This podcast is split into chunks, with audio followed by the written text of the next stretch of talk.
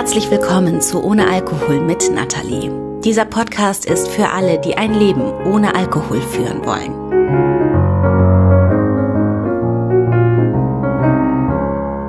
Bevor es losgeht, kurz ein Hinweis. Ich verschicke ab heute einen kostenlosen Newsletter.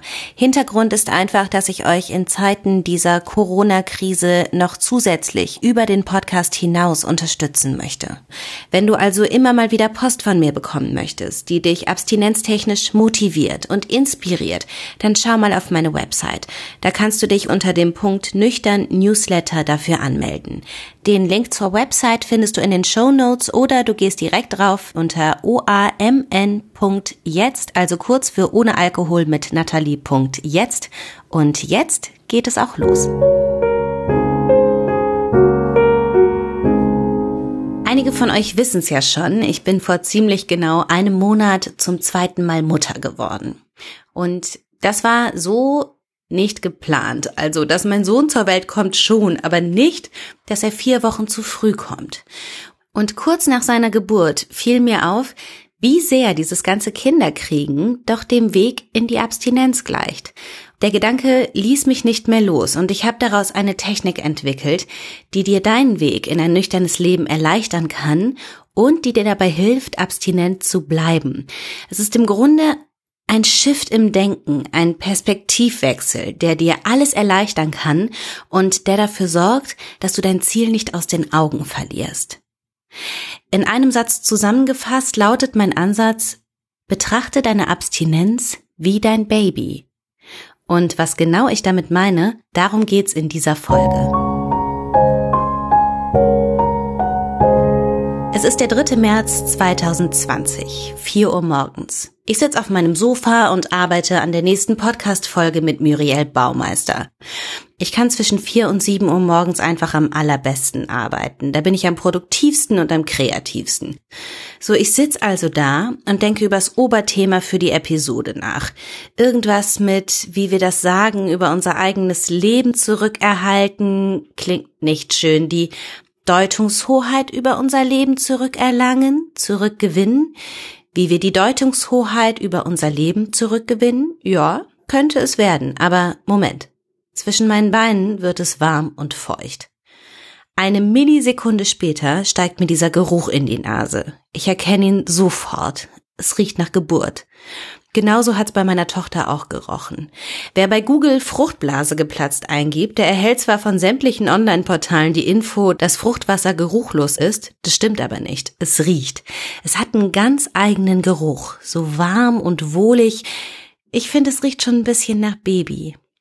Also rein rational betrachtet weiß ich haargenau, was da gerade passiert ist. Fruchtwasser bedeutet, die Geburt geht los, egal ob da Wehen sind oder nicht. Mein Sohn ist auf dem Weg. Punkt. Aber ich wehre mich noch dagegen. Ich meine, er soll eigentlich erst in einem Monat zur Welt kommen. Ich habe eigentlich noch vier Wochen und die hätte ich bitteschön auch gern. Ich bin noch nicht bereit. Ich habe noch so unfassbar viel zu tun. Ich möchte noch zwei, lieber noch drei Podcast-Folgen vorproduzieren für die Zeit nach der Geburt. Ich muss noch Anträge vorbereiten. Unsere Geburtsurkunden fürs Standesamt sind noch nicht angekommen. Herrgott, ich muss sogar noch meine Kliniktasche packen.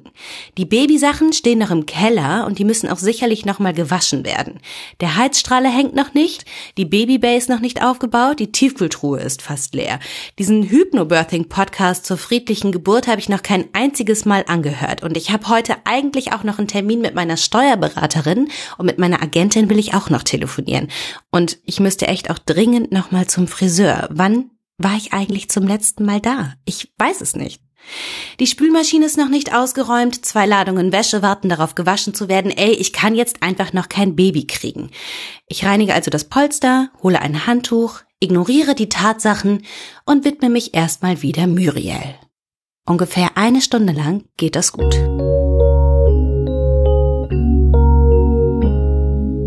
Mit meiner Abstinenz war es ähnlich. Da habe ich die Tatsachen auch erstmal ignoriert. Länger als eine Stunde, aber genauso stur und konsequent. Über Monate hinweg. Am Ende meiner Alkoholzeit habe ich zwar gespürt, ja, habe ich gewusst, dass ich abhängig bin. Ich wusste, dass mir nichts anderes übrig bleiben würde, als mit dem Trinken aufzuhören, als ein neues Leben zu beginnen. Aber auch damals habe ich mich noch nicht bereit gefühlt. Da waren zu viele Fragen ohne Antwort. Wie soll ich meine Tage ohne Alkohol verbringen? Was zur Hölle soll ich abends machen, wenn ich nach Hause komme? Wie soll ich ausgehen, ohne ein Glas in der Hand zu halten? Wie soll ich diese Momente überstehen, in denen alles in mir nach Wein schreit? Was werden die Leute von mir denken, wenn ich nicht mehr trinke? Und noch schlimmer, was, wenn ich es wage und es dann nicht schaffe? Ich sehnte mich so sehr nach Gewissheit, ich wollte Klarheit, ich wollte Antworten, bevor ich dieses neue Leben starte. Die Folge mit Muriel, die nimmt so langsam Gestalt an. Die grobe Gliederung steht. Ich bin gerade dabei, die Schmatzer rauszuschneiden, also einen Ton zu putzen, wie man das im Radioslang so schön sagt. Ich mache das also und da merke ich, dass mich etwas stört. Ja, irgendwas stört mich. Da ist dieser Gedanke, der in mein Bewusstsein sickern will und den ich noch immer mit aller Gewalt davon abhalte. Ich bekomme heute mein Baby. Ich bekomme heute mein Baby. Verdammt. Ach, ich klapp den Laptop zu und lass den Kopf hängen. Ich muss zur Toilette. Und ich ahne, was passiert, sobald ich aufstehe. Und genau das passiert dann auch. Sobald ich stehe, fließt es warm an meinen Beinen herunter. Ja, okay, es bringt ja nichts. Ich wische die Pfütze weg und gehe rüber ins Schlafzimmer, wo Stefan mit unserer Tochter im Bett liegt. Die beiden schlafen. Endlich, muss man sagen. Es war echt ein Kampf gestern. Immer wieder ist sie wach geworden und um zwei Uhr hat er sie dann rübergeholt, weil sie so geweint hat. Ich stehe also da und streichle den Rücken meines Mannes und sage, du Schnucki, ich bin mir ziemlich sicher, dass ich einen Blasensprung hatte, aber ich bin mir überhaupt nicht sicher, wie das jetzt alles laufen soll. Stefan windet sich kurz, der hat circa drei Stunden geschlafen, und sagt, oh. Dann streichelt er meine Hüfte und sagt, kriegen wir alles hin. Oh, ich liebe es, wenn er diesen Satz sagt, und ich fühle mich auf der Stelle besser. Ja, irgendwie kriegen wir das schon hin. An diesem Morgen vor knapp vier Jahren, als die Geburt meiner Abstinenz begann, sozusagen, als ich nicht mehr anders konnte, als mein neues Leben zu starten. An diesem Morgen, als ich mich dazu entschlossen habe, ganz mit dem Trinken aufzuhören, da kannte ich Stefan ja noch nicht. Aber ich hatte so eine Art Stefan in mir. Nicht ganz so präsent, nicht ganz so klar, nicht ganz so beruhigend, aber da. Eher in Form einer ganz, ganz leisen Stimme, die mir sagte, irgendwie kriegst du das hin. Keine Ahnung wie, aber es gibt ein anderes Leben für dich. Ein nüchternes, keine Ahnung, wie das aussehen mag. Keine fucking Ahnung. Aber es gibt einen Weg. Ich gehe zurück ins Wohnzimmer und aktiviere meinen Wochenbettplan. Automatische Mail-Antwort, Nachricht an meine Vertretung, die für die nächsten Tage meine Mails übernimmt und sich um die Moderation der wunderbaren Facebook-Gruppe kümmert, die ich für die Teilnehmer meiner Programme eingerichtet habe. Die Gruppe ist geheim, da dürfen nur meine Teilnehmer rein und sie ist so ein ganz besonderer Ort.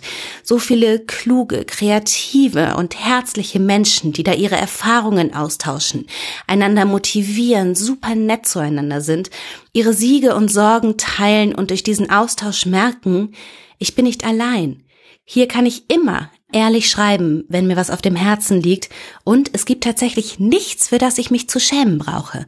Es gibt immer jemanden, der gerade genau dort steht, wo ich gerade stehe. Es gibt immer jemanden, der genau weiß, wie ich mich gerade fühle. Eine solche Gemeinschaft, ein solcher Rückhalt, das ist Gold wert. Naja, ich schreibe also meiner Vertretung, das ist eine meiner Teilnehmerinnen der ersten Stunde, die mittlerweile seit einem knappen halben Jahr nüchtern lebt. Und sie fällt natürlich auch aus allen Wolken. Ich meine, klar, sie hat auch erst in einem Monat mit meiner Es geht los Ausrufezeichen Nachricht gerechnet.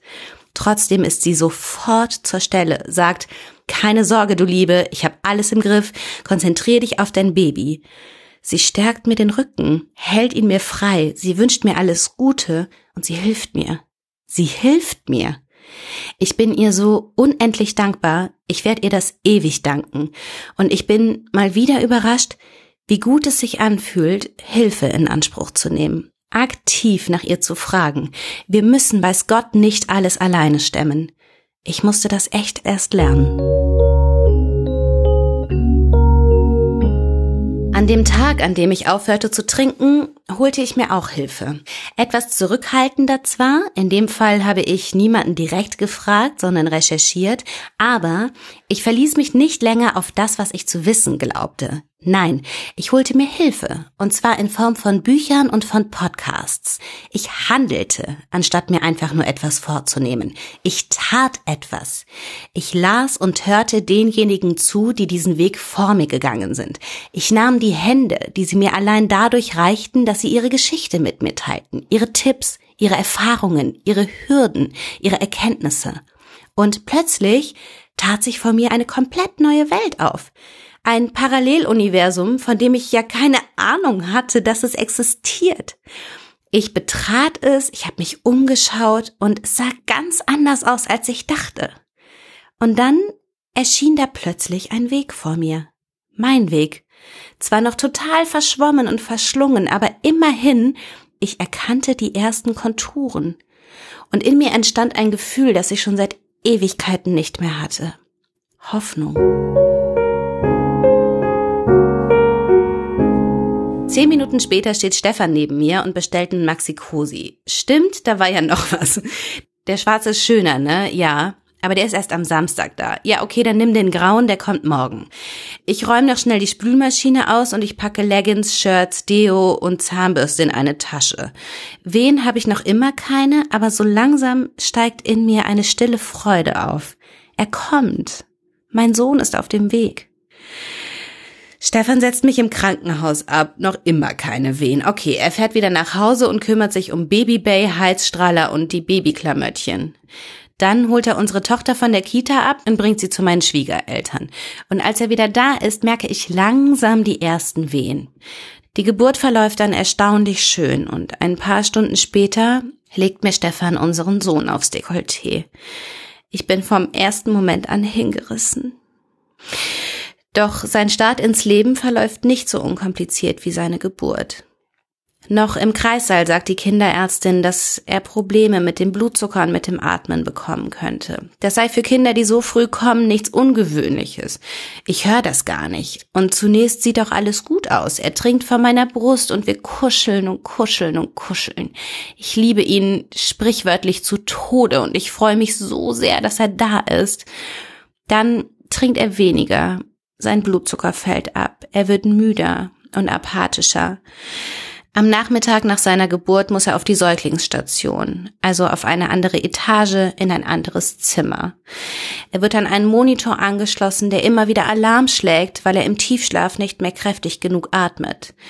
Er bekommt eine Glukoseinfusion, um seinen Blutzucker wieder hochzubringen. Und dazu müssen sie ihm so eine Kanüle in sein Händchen schieben. Als die Kinderärztin sie auspackt, weiten sich meine Augen. Oh Gott. Sie schaut mich an und sagt, gehen Sie doch eben einen Tee trinken, das müssen Sie nun wirklich nicht mit ansehen. Ich will widersprechen, aber Ihr Blick ist so freundlich, so gutmütig, dass ich gehorche und das Zimmer verlasse. Ich gehe ins Elternzimmer und mache Atemübungen, um mich zu beruhigen. Ich habe keinen Bock drauf, ich würde lieber ausrasten, aber ich zwinge mich dazu. Fünf Sekunden ein, zehn Sekunden aus. Fünf Sekunden ein, zehn Sekunden wieder aus. Nach ein paar Zyklen spüre ich, wie es ruhiger in mir wird. Und dann höre ich, wir sind fertig. Sie können jetzt mit ihm kuscheln. Ich gehe in sein Zimmer und da liegt er mit Schnulli im Mund und mit halb geöffneten Augen.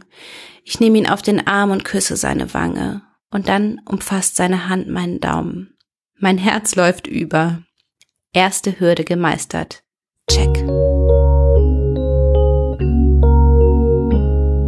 Bei Cravings habe ich mich ähnlich hilflos gefühlt wie beim Anblick dieser Kanüle, die in die winzig kleine Hand meines Sohnes sollte. Wenn sich die Sucht meldet, mit all ihrer Brutalität, dann wissen wir nicht, wohin mit uns. Sie scheint unseren Kopf zu kidnappen, sie scheint uns keinen anderen Ausweg mehr zu gewähren, als zu trinken. Wir wollen weg, wollen fliehen, wollen raus aus dieser Situation. Was eben noch super schön war, so warm und hell, das erscheint plötzlich blass und irrelevant. Du kannst dich selbst nicht mehr ertragen, dein neues Leben erscheint plötzlich nur noch zäh und dunkel. Einfach jetzt auf alles scheißen und wieder trinken, warum denn auch nicht? Die innere Debatte tobt, die Sucht zeigt ihre Fratze, ihre ganze Hinterlist. Sie will ihre Macht ausspielen, um jeden Preis. Aber wir sind in der Lage, sie zu besiegen. Wir können die Situation meistern, indem wir einen Fuß vor den nächsten setzen, das Zimmer verlassen und uns ablenken. Natürlich ist das nicht einfach, aber es ist möglich. Es ist ein Weg, wieder Boden unter den Füßen zu spüren. Und eines ist sicher, es geht vorbei. Immer. Und je häufiger es dir gelingt, solche Situationen zu überstehen, desto sicherer wirst du dich fühlen, desto weniger bedrohlich werden sie dir erscheinen. Mit jedem Mal wächst dein Selbstvertrauen, dass du das kannst. Und mit jedem Mal wirst du feststellen, es wird danach auch immer wieder schön. Mein Kleiner trinkt von Tag zu Tag mehr. Jeder Schluck von ihm verschafft mir Erleichterung. Ich sitze da, ihn in meinem Arm und ich feuere uns an. Super Mausebär, super Muckelschnucks, super gemacht. Seine Sauerstoffsättigung fällt kaum noch ab und sie fangen an, die Glucose zu reduzieren. Ich hab so gute Laune, ich scherze mit den Schwestern und ich freunde mich mit meiner Zimmernachbarin an. Wir lachen total viel, wir tauschen Nummern aus, die ist mir unglaublich sympathisch. Ich komme sogar ein bisschen zum Arbeiten und zum Spazierengehen. Meine Seele beruhigt sich. Und als ich eines Mittags kurz vom Krankenhaus zum Inn gehe, schaue ich hoch zu den Wolken und jauchze vor Glück. Nach den ersten abstinenten Tagen setzten bei mir ähnliche Gefühle ein. Gefühle von Glück, von Frieden. Ich wachte auf ohne Kater, ohne schlechtes Gewissen, ohne Fahne stieg ich in die U-Bahn. Ich führte jedes Gespräch auf Augenhöhe, weil ich keine Sorgen mehr haben musste, dass mein Gegenüber meinen Restalkohol riecht. Das war so geil, das ist immer noch geil. Ich ging zum Yoga, ich ging in die Natur, ich lief und fuhr Fahrrad, ich fühlte mich so sauber, so richtig. Ich lächelte jeden an und fast jeder lächelte zurück. Ich erlebte so viele schöne, kleine zwischenmenschliche Situationen und konnte gar nicht fassen, wie freundlich die Menschen doch sind. Wie viele so unglaublich nett sind, wenn man sich mal nicht auf sich selbst konzentriert, sondern sich einfach auf den anderen einlassen kann. Ich las und hörte alles, was ich zur Abhängigkeit und Abstinenz finden konnte. Meine Welt hörte langsam auf zu schwanken. Aber im Hinterkopf waberte die Sorge, dass das alles wieder verfliegt, dass ich es verkacke, dass ich das alles in einem unvorsichtigen Moment wieder aufs Spiel setze. Ich komme in sein Zimmer und ich sehe, wie gelb er ist. Oh nein.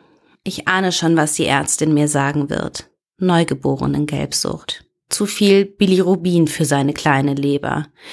Er muss unter eine Lampe, die ihn mit blauem Licht bestrahlt. Er liegt da, fast nackt, trägt nur eine Windel und eine Schutzbrille. Er mag das nicht. Er will zu mir, windet sich, beschwert sich. Wieder und wieder nehmen sie ihm Blut ab. Und manchmal, wenn ich mich gerade stark fühle, dann bleib ich, damit er merkt, dass ich da bin. Es ist furchtbar. Da liegt dieses kleine Wesen und schreit vor Schmerz und Schock. Alles in mir schnürt sich zusammen. Ich könnte in die Knie gehen vor Mitgefühl, aber ich reiße mich zusammen, streichle sein Köpfchen, rede ihm gut zu. Ich weiß ja, wofür es gut ist. Ich weiß, dass sie ihn hier aufpäppeln. Und hinter meinen Tränen verbirgt sich auch nicht nur Überforderung, nein, dahinter verbirgt sich vor allem Dankbarkeit für all die medizinischen Möglichkeiten, die uns hier in Rosenheim zur Verfügung stehen. Dankbarkeit für diese fantastischen Schwestern und Ärztinnen, die sich so liebevoll und so süß um mein Baby kümmern, die eine solche Ruhe ausstrahlen, die so professionell und gleichzeitig so wahnsinnig nett sind, die mich anschauen und sagen, Frau Stüben, das hätte jetzt wahrlich nicht auch noch gebraucht, ja, aber das ist alles nicht dramatisch. Sie brauchen sich keine Sorgen zu machen. Was Sie brauchen, ist Geduld. Geduld hatte ich nie. Hab ich aber mittlerweile. Zumindest viel mehr als früher. Durch meine Kinder, aber vor allem auch durch meine Abstinenz. Sie hat mir beigebracht, dass neue Gewohnheiten Zeit und Beharrlichkeit brauchen, bis sie einrasten. Dass es keinen Knall gibt und dann ist alles gut. Nein, wir müssen Tag für Tag dranbleiben. Tag für Tag ein bisschen was tun, wenn wir wollen, dass sich wirklich etwas ändert. Und dann kommt irgendwann der Moment, in dem dir auffällt, hey, ich habe gestern gar nicht ans Trinken gedacht. Dann kommt der erste nüchterne Lachkrampf und du kannst gar nicht fassen, wie intensiv du fühlen, wie intensiv du dich freuen kannst. Dann kommt der Abend, an dem du ausgehst, dir wie selbstverständlich eine Apfelschorle bestellst und denkst, krass, ich will gar nicht trinken. Ich vermisse es nicht. Du wirst so stolz sein. Und dann kommt irgendwann der Moment, in dem du zum ersten Mal realisierst, wie großartig es ist, dass du nicht mehr trinken musst, dass du frei bist. Aber ja, bis es soweit ist, brauchst du Geduld.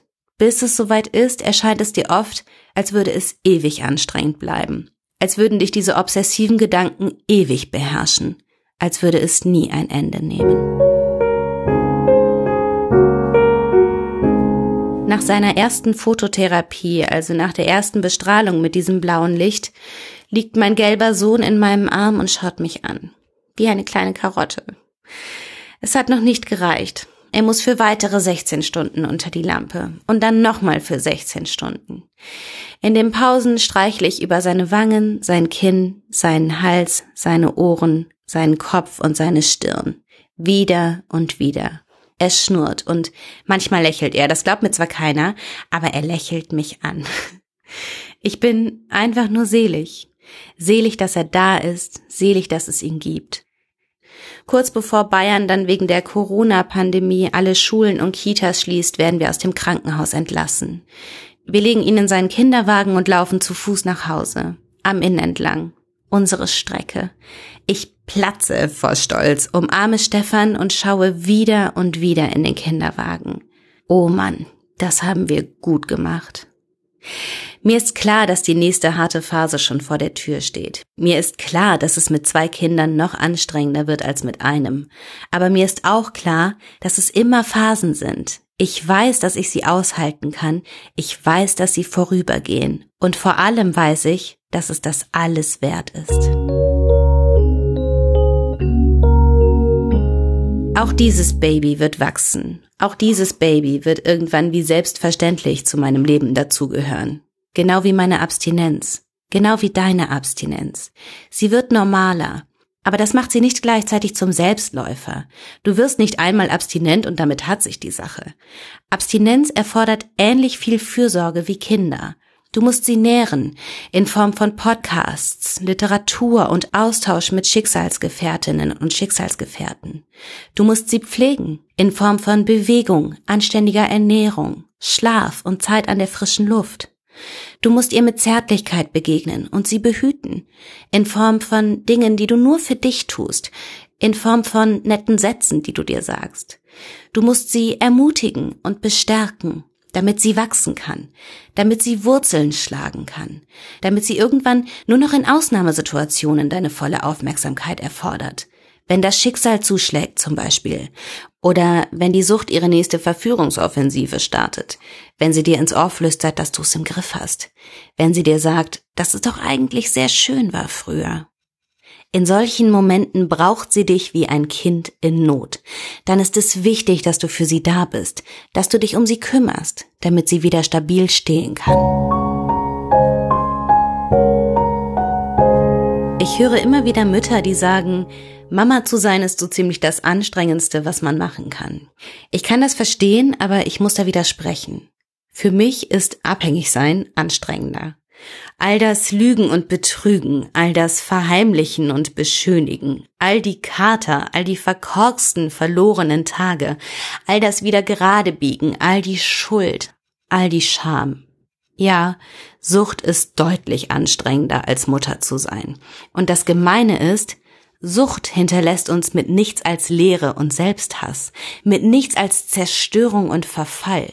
Kinder mögen uns zwischenzeitlich auch den Verstand rauben, aber sie hinterlassen uns mit Fülle, mit Zuversicht, mit Verbindung, mit einem Gefühl dafür, dass wir Teil dieser Welt sind, Teil einer Gemeinschaft. So ist das auch mit der Abstinenz. Kinder und Abstinenz schenken uns Sinn.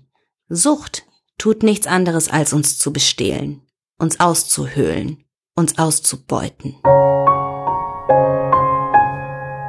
Wenn ich davon spreche, dass du deine Abstinenz behandeln sollst wie dein Baby, dann will ich mit diesem Vergleich vor allem eines verdeutlichen.